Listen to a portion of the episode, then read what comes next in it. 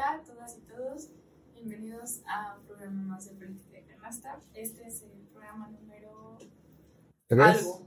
Tres De la nueva ah, temporada. de la nueva, de la De la de transformación, 2.0. Así es, de Política de Canasta. Y pues estamos muy felices por estar aquí. Buenas noches.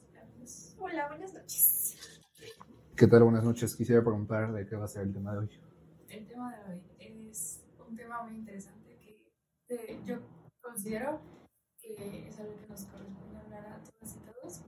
¿Ok? Y es sobre cuántos años, los 70, 70. 70 años desde el sufragio, no, desde el Desde el reconocimiento Del- constitucional. con el reconocimiento constitucional. Bueno, dilo tú, porque yo me trabajo. El, el- bueno, como todos sabemos, ¿no? es un tema sumamente recurrente en nuestras comidas. Pues nada, este año se cumplen 70 años, es el aniversario número 70, que en el gobierno de Elías Calles, Oye, yo no me acuerdo cuál dijimos, Creo que sí. en, en el gobierno de 1953 se reconoce ya totalmente eh, el sufragio de las mujeres, es decir, de Ruiz Cortines, perdón. En 1953, bajo el gobierno de Ruiz Cortines, se reconoce constitucionalmente el sufragio y la ciudadanía completa, por decirlo de alguna manera, de las mujeres, permitiéndoles votar y ser votadas, que evidentemente es un tema que no es que esté de moda, me parece que se puede malinterpretar eso cuando se dice que el feminismo, temas de cuotas de género y eso están de moda, sino que simplemente son temas y eventualidades que tenían que pasar en una, efectivamente, en una reconstrucción histórica de los hechos, las deudas históricas que se tienen hacia los grupos minoritarios o en vulnerabilidad en este país es inmenso. Un ejemplo de eso, pues, es simplemente el tema electoral en cuestión de mujeres. Ujú. Y pues nada, este programa va de eso. Ok, yo les quiero dar como una breve mm, eh, contexto histórico. Ok, Eh, fue el 17 de octubre de 1953, una vez que ya se superó, o sea, que Ruiz Cortines hizo todo el trámite legislativo, que promulgó las reformas constitucionales para que las mexicanas gozaran de la ciudadanía plena.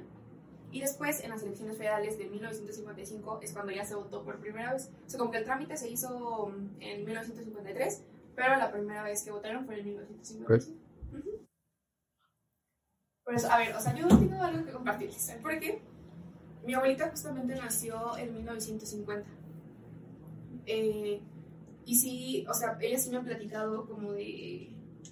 O sea, me ha platicado de las historias que le platicó su mamá sobre cómo era como la, la votación en las elecciones de ese entonces, ¿no? Y, o sea, sí, justamente me decía que mm, su, su papá sí era como muy, no sé cómo decirlo, como ne- negado a que su esposa votara, ok, eh, que justamente, o sea, como que en la, en la idea de las mujeres, en su, en su mente, en su cabeza, eh, no tenían ni siquiera como a lo mejor la aspiración, por así decirlo, de, de poder votar, porque pues era nada más un tema de, de hombres y los hombres solamente sabían de política.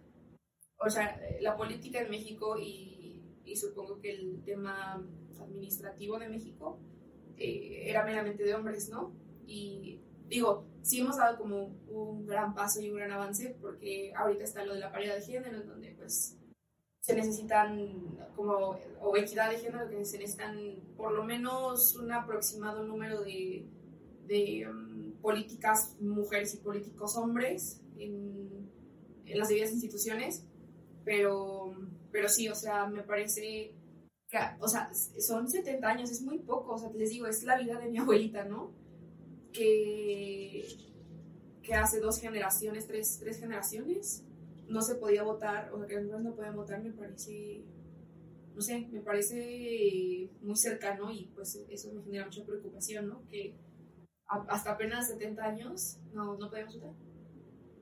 Sí, eh, sí, a mí también me parece muy. O sea, el, el tiempo ha sido, es relativamente muy poco. También, si nos ponemos a comparar con el plano internacional, de ah, esta noche hay comida en efectivamente. Hay que hacer una cena de tacos de canasta. Me late. Es comida de foráneo, es muchas galletas en un solo topo. Se ve estético. Bueno, sí, justo sí, eh, viendo el plano internacional, pues México ya estaba bastante atrasado en ese sentido. Y, y justo ahorita estaba leyendo que de hecho cuando... perdón, cuando pasa en el 53, a este punto de eh, estados como Chiapas, Tabasco y Yucatán ya tenían este derecho desde 1916. Ok. Que pues sí, son bastantes años, son como 30 años de diferencia que estaban ya adelantados y ya, lo- ya lo tenían ellos. Y no fue hasta el, este, con Adolfo Ruiz Cortines que ya fue como más formal ¿no? a nivel nacional.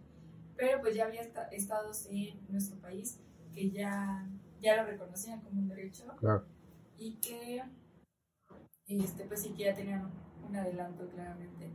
Pero yo también, o sea, a pesar de que del tiempo que ha pasado, creo que todavía sigue, o sea, obviamente ya vemos más la participación de las mujeres en la vida política de México, pero yo creo que todavía también está muy limitada. Por ejemplo, esta, estas elecciones que se vienen, este, las elecciones presidenciales, son, yo creo que muy importantes para todos, porque es de las primeras veces, yo- no, es la primera vez que vemos a nuestras candidatas más fuertes mujeres, o sea, que las candidatas más fuertes mujeres.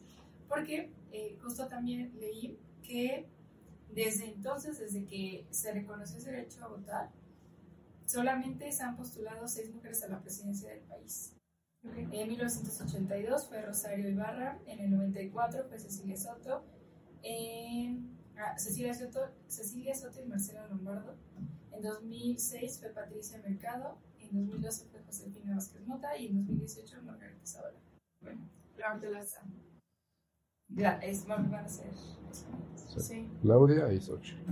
Entonces, este, también, pues queramos o no, este, este evento sí marcó un antes y después en la participación política de las mujeres en el país, que creo que ha ido aumentando, pero ya hasta después de 70 años estamos viendo como pues candidatas muy fuertes para la presidencia de México, ¿no? que tuvieron que pasar de, por ejemplo, de este momento, 70 años, para que fuera una mujer y para que se empezara a reconocer más también a las mujeres dentro de la par- participación política, porque justo tú lo, tú lo mencionabas, o sea, las personas decían, y especialmente los hombres, decían que las mujeres no podían votar porque no conocían del tema, ¿no? porque no sabían o porque no eran aptas, y mucho menos se las imaginaban en la presidencia. Y ahora pues vemos este avance, que es bastante interesante, pero no sé qué.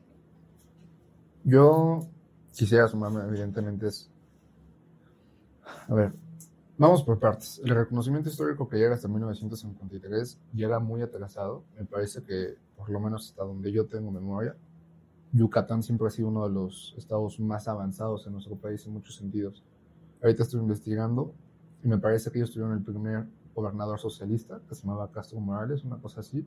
Entonces, este tipo de cosas me parece que es, es muy importante reivindicar el- la, la importancia que ha tenido el sur, el sur histórico de nuestro país como un eje y, y un bastión que intenta siempre velar por los derechos en pro de la igualdad, en pro de, de las minorías, en pro de los grupos vulnerables. Y honestamente, y que- quiero ver qué opinan ustedes, creo que de 1953 a los 2000 el tema de, la- de las mujeres en la política ha sido un poco sensible, por no decir que... eh, sí, un, un tema muy espinoso. Cuando se intenta hablar y se intentan exponer posturas tanto a favor como en contra, siempre van a haber corrientes que, que van a decir que sí a todo y corrientes que digan que no a todo. A inicios de año yo tuve el placer de trabajar con Camila, que es de Santana, con Tania, que es de Puebla, y con Sheshi, que es del País Vasco, y justo nuestra investigación fue acerca de elementos de endurecer la democracia, como segundas vueltas y ese tipo de cosas. Y me acuerdo que me parece que por 1987, 1994 empezaron a haber reformas de cuotas de género, pero que iban hacia el 10, 20%. Actualmente, como dijo Arlette, tenemos el tema de la paridad que impulsa a que por lo menos el número se acerque a un 50-50. En el caso del Congreso de Tlaxcala hay 13 mujeres legislativas, 13 diputadas y 12 hombres, es decir, la mayoría de las mujeres. Me parece que en la Cámara de Diputados, la legislatura anterior, a nivel federal, también eran mayoría de mujeres. Yo creo que el boom mediático que está haciendo es impresionante y las siguientes elecciones van a marcar una nueva trayectoria y un nuevo rumbo hacia el tema de, de los grupos vulnerables, ¿no? No tanto porque ya se tenga garantizada la correcta participación de las mujeres, que es otro tema, que si bien ya están participando, ya participan más, ya participan de mejor manera, no significa que los procesos que se hacen son válidos, las opiniones que se vierten tienen respeto, es decir, sí vamos avanzado, pero no creo que hemos llegado hasta el destino final. Y tampoco creo, que haya una cosa tal como un destino final de, ah, por fin las mujeres a plenitud. Claro que siempre va a ser un tipo de lucha. Y honestamente yo pienso que cuando gane ya sea Claudia o dependiendo de sus gustos políticos, vamos a poder presenciar algo muy importante, que es que en determinado momento vamos a tener a la presidenta ministra Norma Piña, a una mujer presidenta del Ejecutivo y por cuestión de paridad se van turnando quién es el presidente de las cámaras. Un año es una mujer y el otro año es un hombre. Entonces el siguiente gobierno va a ser muy representativo porque va a pasar lo que pasa actualmente en Tlaxcala, que es que el Ejecutivo lo preside una mujer, el Legislativo lo preside una mujer y el Judicial lo preside una mujer. ¿Qué representa esto? ¿Es un avance? Sí. ¿Garantiza una correcta participación, una buena participación? No. Y me gustaría iniciar un pequeño debate aquí. Porque honestamente yo creo que más allá de si es hombre o mujer, si no se identifica como un género binario, mil cosas, el chiste de pelear por unas cuotas de género, el chiste de pelear por espacios, el chiste de pelear por oportunidades, no es tanto como el de, bueno, ya denle la oportunidad, así la cague o no la cague. O sea, el chiste es, una vez que ya peleaste por conquistar todo esto, ahora como a todos, toca demostrar, toca demostrar que se hace bien, que se hace mal y que mil cosas. No sé si me voy a entender. Ah. Pero sí, o sea, a lo mejor como el cuestionamiento de los puestos a los que llegan las mujeres por la paridad de género, ¿no? O sea, y justo creo que siempre es como se le cuestiona más a la mujer el que haya llegado a este tipo de, puestos y es más, por ejemplo, comentarios que seguramente se dan, o sea, y, o sea, que sé que se dan de, ah, pues esta mujer o esta persona llegó aquí porque seguro, eh, pues, las palabras, pues se acostó con tal hombre. O porque seguro ya le dio las quién sabe qué a tal funcionario público y este le dio el puesto, ¿no? Entonces, o sea, también, también es eso de, de cómo se cuestiona a las mujeres, cómo se les critica el puesto, cómo a lo mejor hasta sus conocimientos, ¿no? O sea, porque también hasta hace muy poco, que tuvo que ver con el sufragio, a las mujeres solo tenían dos, como dos vías, creo, creo que lo que pasó con su hermano, ¿no? O irse a un convento o casarse y tener hijos. Entonces, y justo su hermana pues decidió, si no mal recuerdo la historia, irse a un convento para poder estudiar. Entonces, o sea, en este sentido como de la, del cuestionamiento de las capacidades intelectuales de las mujeres para llegar a un puesto, creo que sí, sí tiene mucho que ver con cómo se le critica o cómo es un tema como tan, por así decirlo, polémico cuando se llegan a este tipo de puestos y más por la paridad de género, porque no se critica al de los hombres, no se critica cómo llegan los hombres ahí, ¿no? O sea, creo que sí siempre es como, ¿y creen que las mujeres estén verdaderamente capacitadas o solo es un tema de, de paridad de género, de equidad de género? Entonces, eso, o sea, que todavía se siga discutiendo y debatiendo eso, también es algo que, que no sé, que me molesta, o sea, que sí hemos avanzado, como dices, pero también, como dices, no ha sido, no, no hemos logrado lo que queremos en, en ese sentido. Sí, porque justo igual yo tuve una debate, discusión con un familiar por ese tema, porque él decía que él no estaba de acuerdo con que fuera como 50% mujeres y 50% hombres, ¿no? Porque, eh, o sea, que debe hacer como el que todas las personas estén capacitadas, sean hombres o mujeres, o sea, no importa el porcentaje. Como que, ¿por qué se tenía que hacer esta esta distinción, ¿no? Y bueno, fue este, una discusión bastante larga, pero eh, justo a mí también me molesta mucho que, o sea, yo, yo sé que debería ser como 100 personas aptas, pero si, si no, lamentablemente en el México en el que vivimos, si no se le diera también esa, o sea, si no se obligara a que fuera 50% mujeres, ¿qué tanto porcentaje de mujeres podría llegar ahí? O sea, por las oportunidades que, que se tienen. Sí sí, sí, eso lamentablemente se tiene que llegar a ese momento para que las mujeres puedan participar de manera igualitaria de los hombres dentro de, de la política, porque las capacidades las tienen, ¿no? Problemas son las oportunidades. Y, y pues sí, obviamente a nosotros tampoco nos gustaría que tengan que obligar a las instituciones a ponernos en la mitad o a poner 50% de mujeres, porque si no existiera una desigualdad, pues no, no habría necesidad, ¿no? Porque obviamente cualquiera podría llegar por sus capacidades o por, pues sí, por, por sus capacidades, ¿no? ¿no? No habría necesidad de forzarlo de esta forma, pero la hay por las condiciones en las que todavía vivimos ideologías muy machistas, de que justo a las mujeres se les cuestiona mucho de por qué están ahí, cómo están ahí, no se les cree capaces de llegar a esos lugares. Entonces, se tienen que tomar estas medidas. Porque pues siempre se juzga la parte de las mujeres, pero pues también nadie piensa que si el 50% de hombres que va a estar ahí es capacitado, ¿no?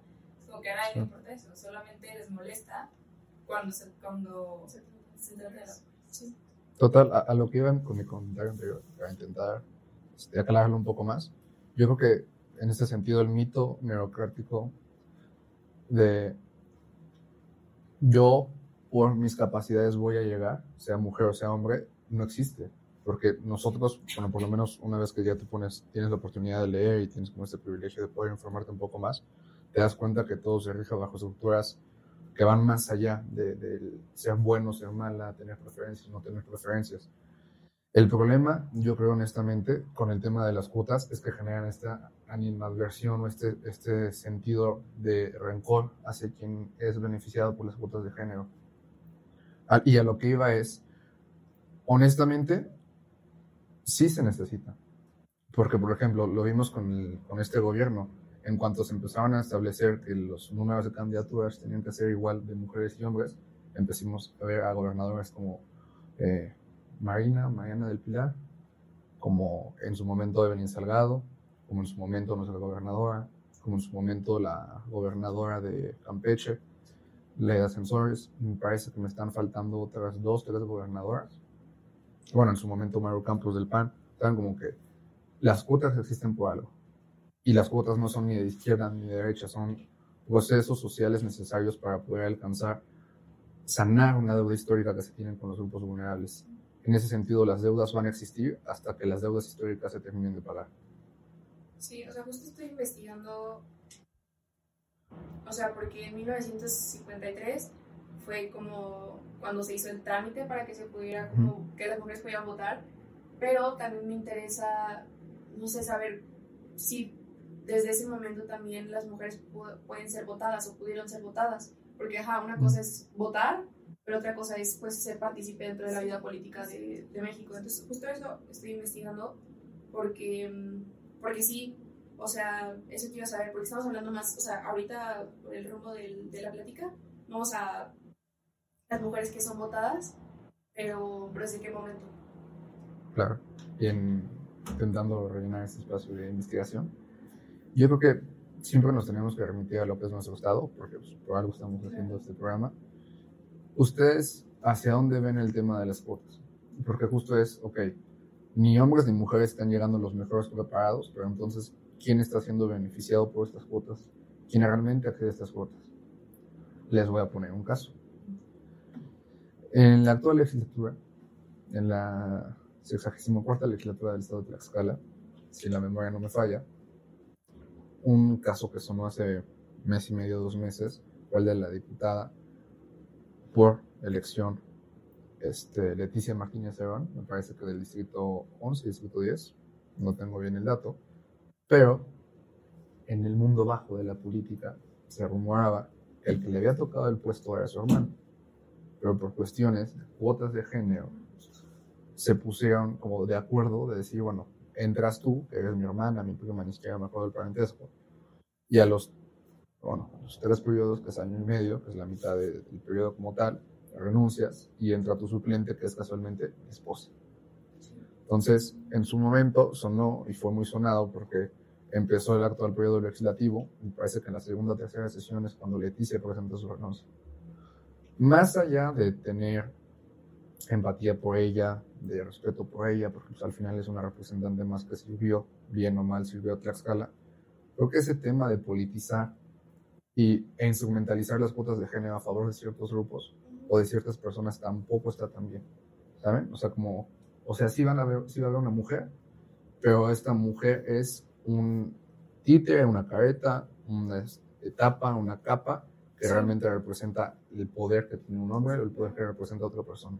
Sí, sí, o sea, y creo que sí es uno de los grandes problemas de ese tipo de cuotas, ¿no? O sea, porque también lo relacionaba con el tema de mm, como las divisiones en el metro, de que hay como vagones para mujeres. O sea, y lo relaciono porque creo que, como tú lo dices, ahorita es necesario. Obviamente en el mundo utópico es...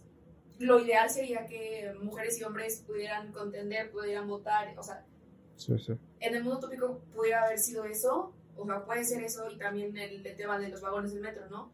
O sea, qué mejor que las mujeres y los hombres pudieran convivir pacíficamente sin ningún tipo de acoso, sin ningún tipo de, mm, sí, de violencia sexual.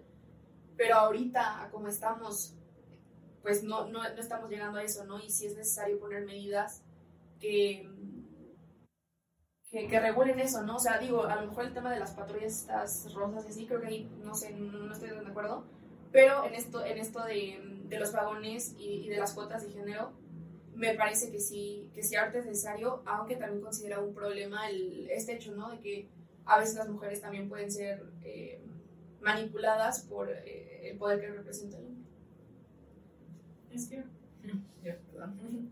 O sea, si quieres, antes de que te- le- les doy el- la información, este, mm, ah, el sufragio ya también implica que las mujeres pueden ser votadas. Entonces, ya, ahí se soluciona la duda. pues, también. Ok. Eh, ya se me olvidó lo que es. Iba a decir que.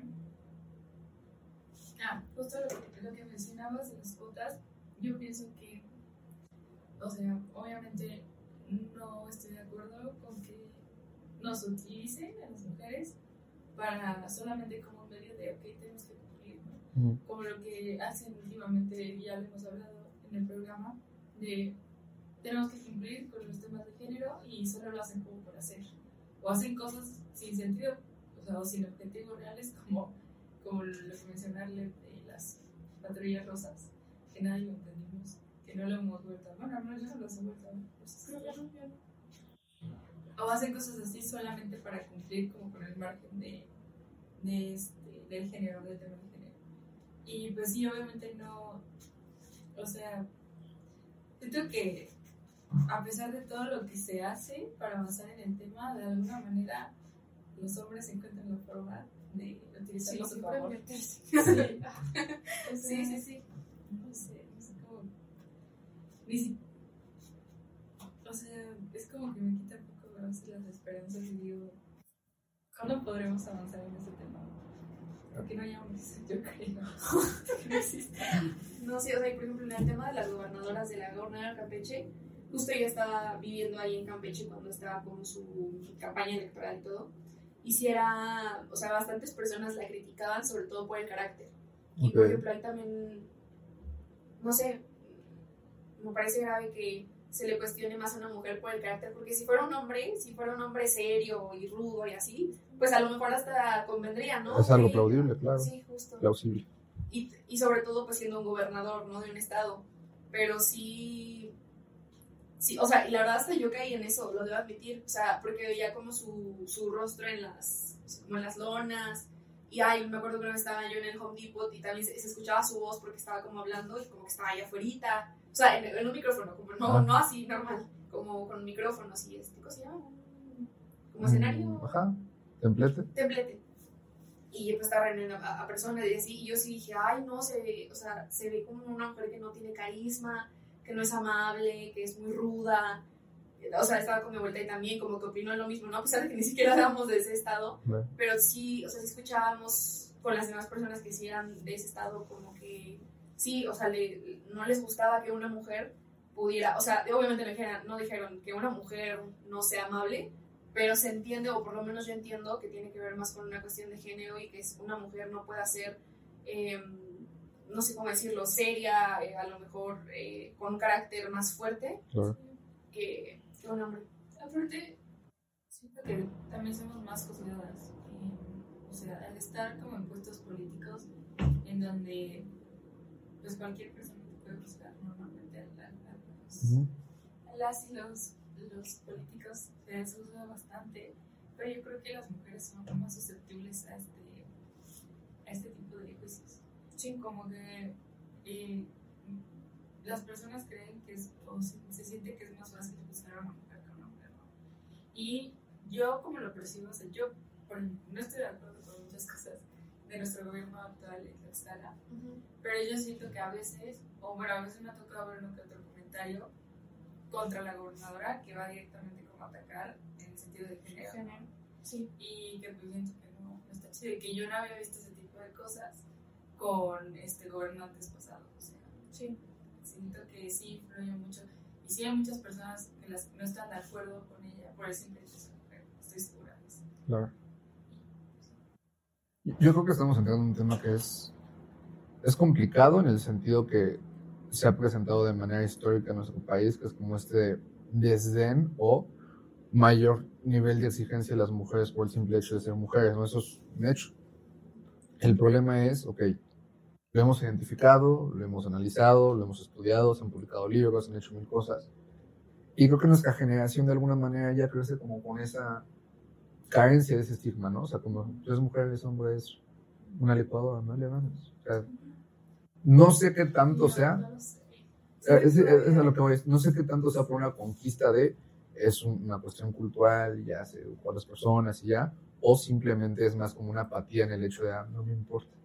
Y esa apatía ha generado que de repente tengamos como a güey estigma, que es como, no, las mujeres, no sé, mil cosas. Sí, sí, sí, Pero a lo que voy creo que es necesario recalcar y poder eh, este, decirlo cuantas veces sea necesario es que las mujeres y los hombres deben tener la misma oportunidad, no en un sentido este, cuantitativo de 5 y 5, 5 y 4, bueno, 4 y 4, sino en un hecho de vamos a garantizar que lo que estructuralmente se, se ha conquistado como mujeres se pueda seguir conquistando y sea progresivo. Uh -huh. En ese sentido, ¿qué creen que ustedes, o sea, que hace falta? Educación, el tema del este educacionismo histórico de no, con educación se van a acabar todos los males, talleres de concientización, cuando pues, güeyes en nuestras universidades siguen teniendo como este tipo de pensamiento, es lo que realmente hace falta.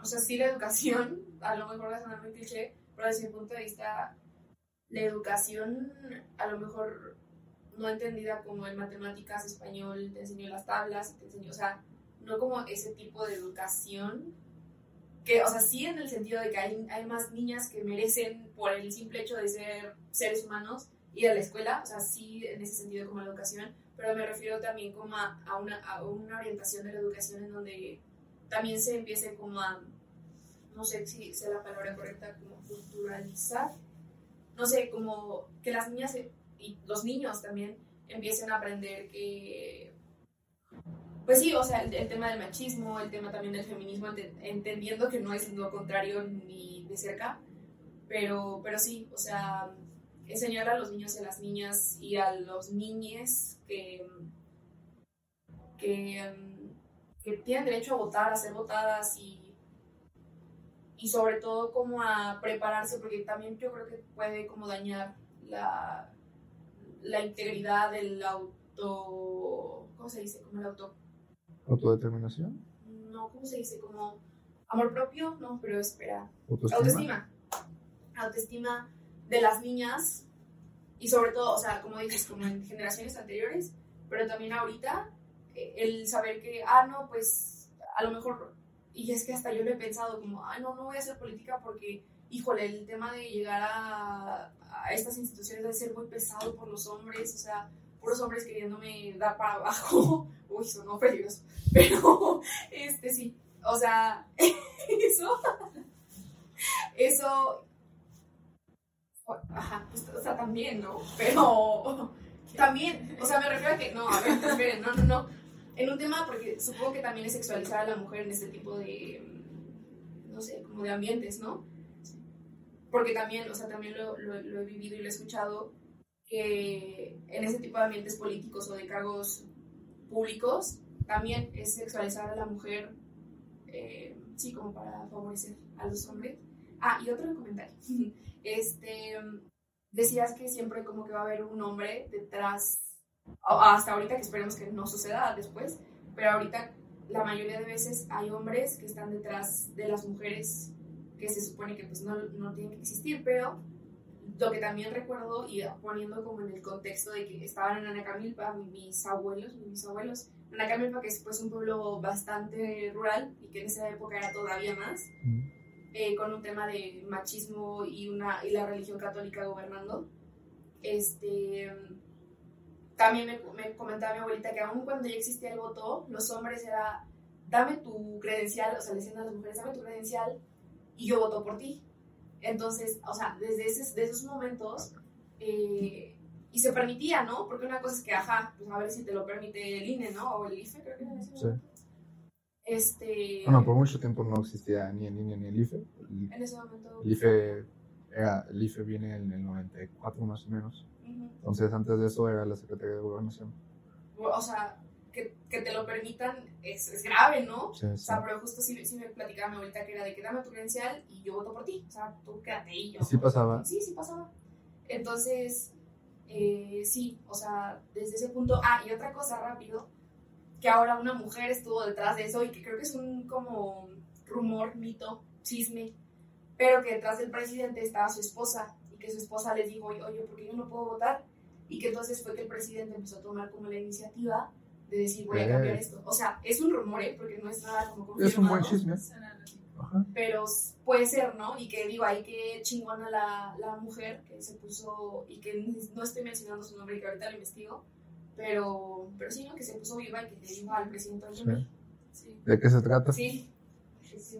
Justo creo que tocaste un tema muy importante de, ok, como de, bueno, ya hay participación política de las mujeres, pero ¿qué pasa con las mujeres dentro de estos entornos políticos? que este, la violencia que también viven, este, pues justo que las, que las cosas más, que se ven, ¿no? Entonces, y justo me recordó, mi, mi mamá trabajó en, un, en, una institución y pues siempre recibió, o sea, siempre fue muy violentada por el hecho de ser mujer. Y porque había muchas personas, este, bueno, hombres, que no eh, toleraban que una mujer fuera como su jefe. Entonces, o que siempre hacen cosas malas. Y, este, y de hecho una vez, literalmente en, en una nota de, de, un medio de comunicación, una vez tal cual sacaron una nota que decía, or, las hormonas se interpusieron en medio de una sesión de, del instituto, porque mi mamá daba, la, daba estas sesiones y por alguna razón tuvieron que terminar la sesión por cuestiones, bueno, problemas y literal el título de la nota fue que por culpa de sus hormonas se había interrumpido la sesión. Sí. Y pues sí son cosas que dicen ¿Por, sí, sí. ¿Por qué sigue sucediendo? Sí.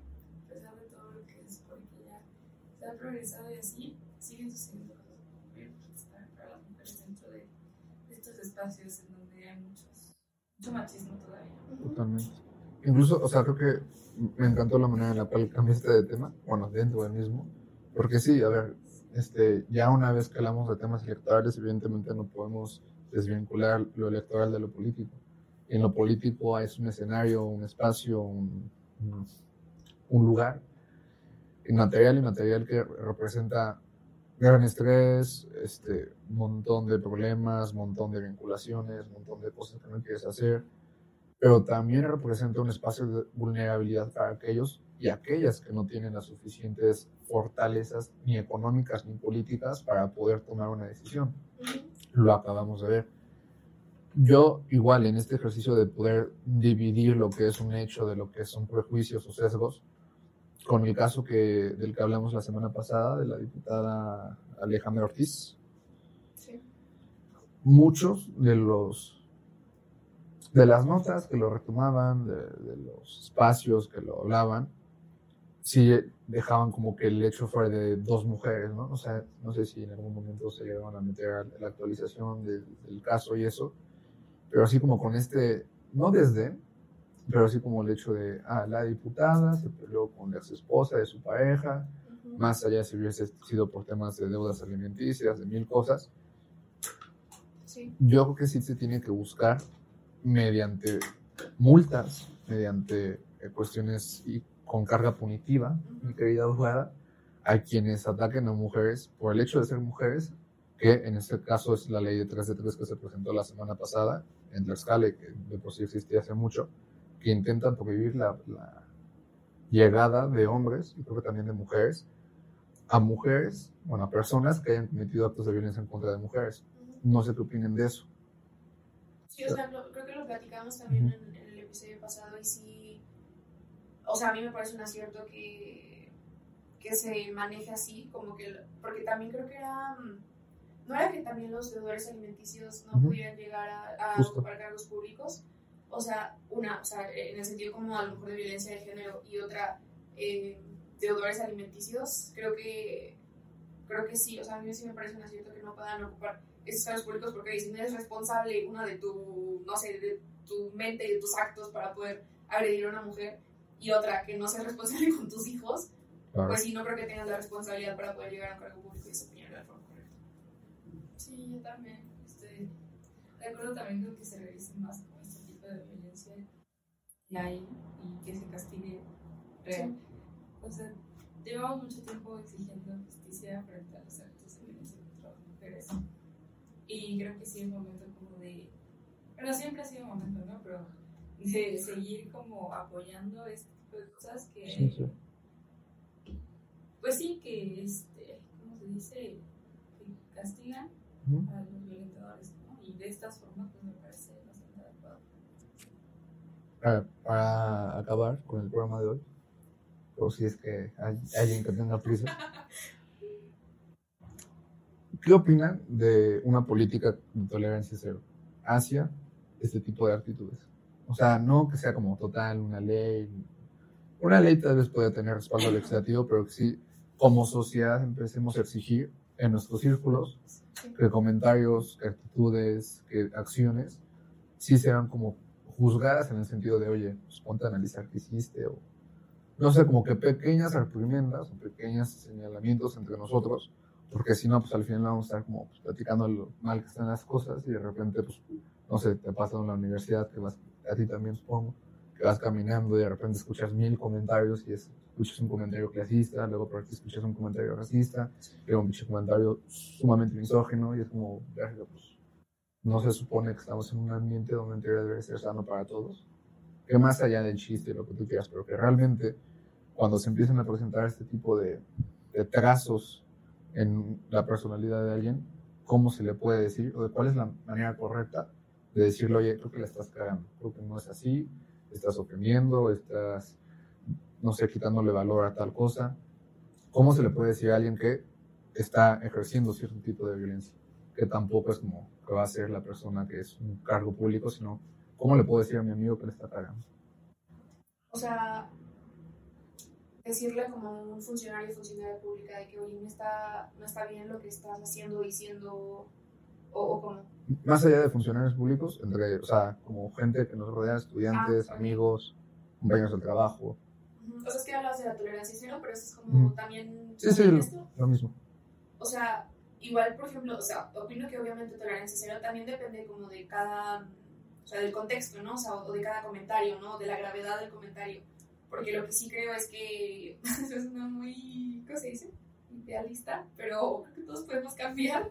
Pero obviamente hay de actos a actos, ¿no? O sea, si obviamente es un comentario que, o sea, porque les digo, hasta yo los he tenido y los sigo teniendo y espero ya no tenerlos, pero es cuestión de trabajar, ¿no? En eso y también pues reparar, en deconstruirte, ¿no? Pero creo que sí, sí son comentarios que se pueden corregir y que pueden ser modificados a partir de la información a esa persona y el decir como, oye, pues no está bien por esto y por esto, lo que estaría bien es esto y esto y esto, o sea, a partir de como informarle y hacerle consciente de lo que está pasando, creo que no es como una cuestión de tolerancia cero de que "Ah, ya no te voy a hablar o ya fuera de la universidad o así, y ya cuando son actos mucho más violentos, como lo que pasó en el TEC de este chavo que habló en un video diciendo que, los, las personas homosexuales eran jotos y putos, o sea, no sé, como ya como un acto mucho más de violencia, creo que sí ya tienen que ser tolerancia cero, pero, pero sí, sobre todo a partir de la información, como ir cambiando ese tipo. Yo creo que sí debe haber tolerancia cero en todos los tipos como de violencia, aunque sean como muy mínimos. Sobre todo como para empezar a evitarla, o sea, en- como evitar que crezca más. ¿no? Sí, no. Pues obviamente el tolerancia cero no va a significar justo lo que dijo Leo, que ya, o sea, expulsado, ¿no? Algo así, ¿no? Pero sí como no permitir que siga pasando. O sea, a pesar de que es algo muy pequeño, sí que haya una consecuencia frente a eso. ¿Qué tipo de consecuencia? La verdad no sé, no estoy segura, eso es lo que pensarlo más. Y, pero yo creo que sí, al menos en nuestros entornos, por ejemplo, como que yo sí intento, cuando escucho tipo de comentarios así, sí corregirlo, ¿no? De la pues, mejor forma posible para que también la otra persona entienda el punto y pues, entienda por qué lo que está diciendo no está, bien. Eh, y, y sí, no dejarlos pasar, ¿no? Pues Sí, escucharlos y decir, ah, pues fue algo pequeño, ¿no? Lo voy a que Sí hacer frente, al menos nosotros, y también obligar a las instituciones a también hacer frente Claro. con estas cosas. Sí. ¿Algún otro tema de ti que quieran? No, sabes. Este. 70 años del sufragio efectivo de las mujeres. El siguiente año tendremos nuestra primera presidenta. ¿Qué esperan de la primera presidenta de México? Uy. Es que como resumir todo en, en, algo corto, pero nada, que sea disruptiva, que no siga la misma línea que se ha seguido en los gobiernos anteriores, así sea Morena, así sea PRI, PAN, em, que también que demuestre que, o sea, que en un mundo lleno de políticos y de anteriores presidentes hombres, una mujer es perfectamente capaz de gobernar el país de forma correcta. Y sí, o sea, eh, a lo mejor me faltan muchas más cosas, pero eso. Sí, yo también espero todo lo que dijo Arlet y sumado a eso, que se enfoque mucho en ayudar a las mujeres. En ese Ujú. sentido, como en mejorar el país en la, en la mayor forma posible para las mujeres, hacer un mejor país para las mujeres, porque lo necesitamos. Ok, excelente. Este, pues nada más. Creo que eso es todo. Sí. Pues ya, hasta luego, ¿no? Sí. Adiós. Aguanta, aguanta. Hay que grabar uno rápido para que, en lugar de hacer el clip que antes decía de esta semana, como que todos los que pasamos, sino que sea como, sí, hablado. Para cuando anunciemos un nuevo programa, que en lugar que sea como las Ah, fotos de los que están. Ok, ya, ya ¿Sabes? Sí, de que esta semana se habló de. Ajá. Ok. Entonces yo te pregunto a ti, tú le pasas la bolita a Arlet, o quieres que le la- Ah, Ok. ajá, mira, yo te, yo te paso la vuelta y tú solo dices que hablamos de los 70 años de sufragio efectivo de las mujeres en México. ¿Va? ¿Lista? A ver, este. Es que tiene que ser ¿Les activo, güey. No, sí, o sea, ya Ah. seguimos grabando. Este. Semana número 3 de la nueva etapa de política de canasta. No soy Darks y tampoco escucho banda, pero ¿de qué vamos a hablar esta semana? no, sí es, miren. Ojitos y miren, hazle así. ¿Eh? Ya es un nuevo rock and rollero. Eh, modela todo. Escucho My Chemical Romance. Pero bueno, eh, esta semana de qué hablamos, mi querida? Esta semana hablamos de un tema bien importante y muy interesante, que es- son los 70 años de El sufragio efectivo de las mujeres. en México. Sí, esperamos les guste. Adiós.